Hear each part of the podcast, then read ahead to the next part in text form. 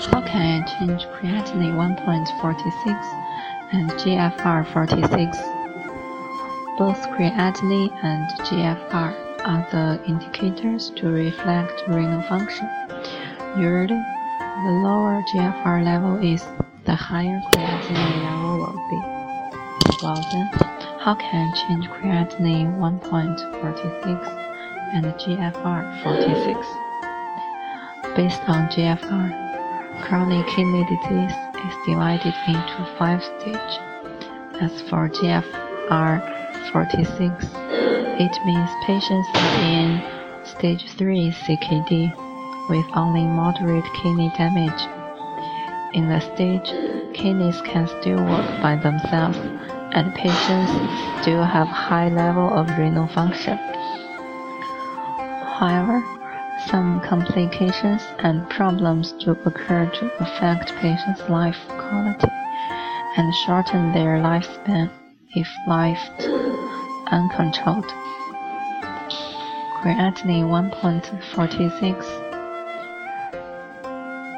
Creatinine should be discharged out of the body by healthy kidneys. However, for patients with GFR 46, due to moderate renal damage, kidney fails to function adequately.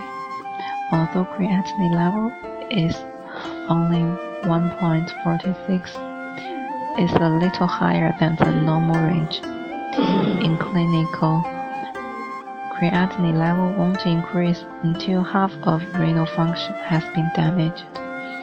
Therefore, you should pay much attention to your kidney health. Well then, how to change the condition? Generally speaking, to normalize creatinine level, it is important to improve renal function from the root.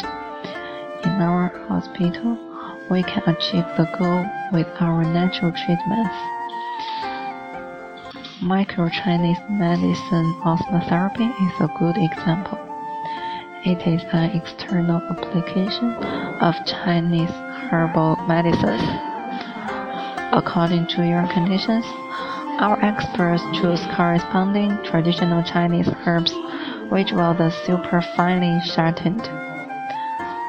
Then, under the help of osmosis device, the active ingredients will enter into kidney lesions directly. They have the function of anti-inflammation, anticoagulation, and degrading extracellular matrix. This increases the well blood circulation. At last, kidney cells can get enough blood volume and oxygen to function normally.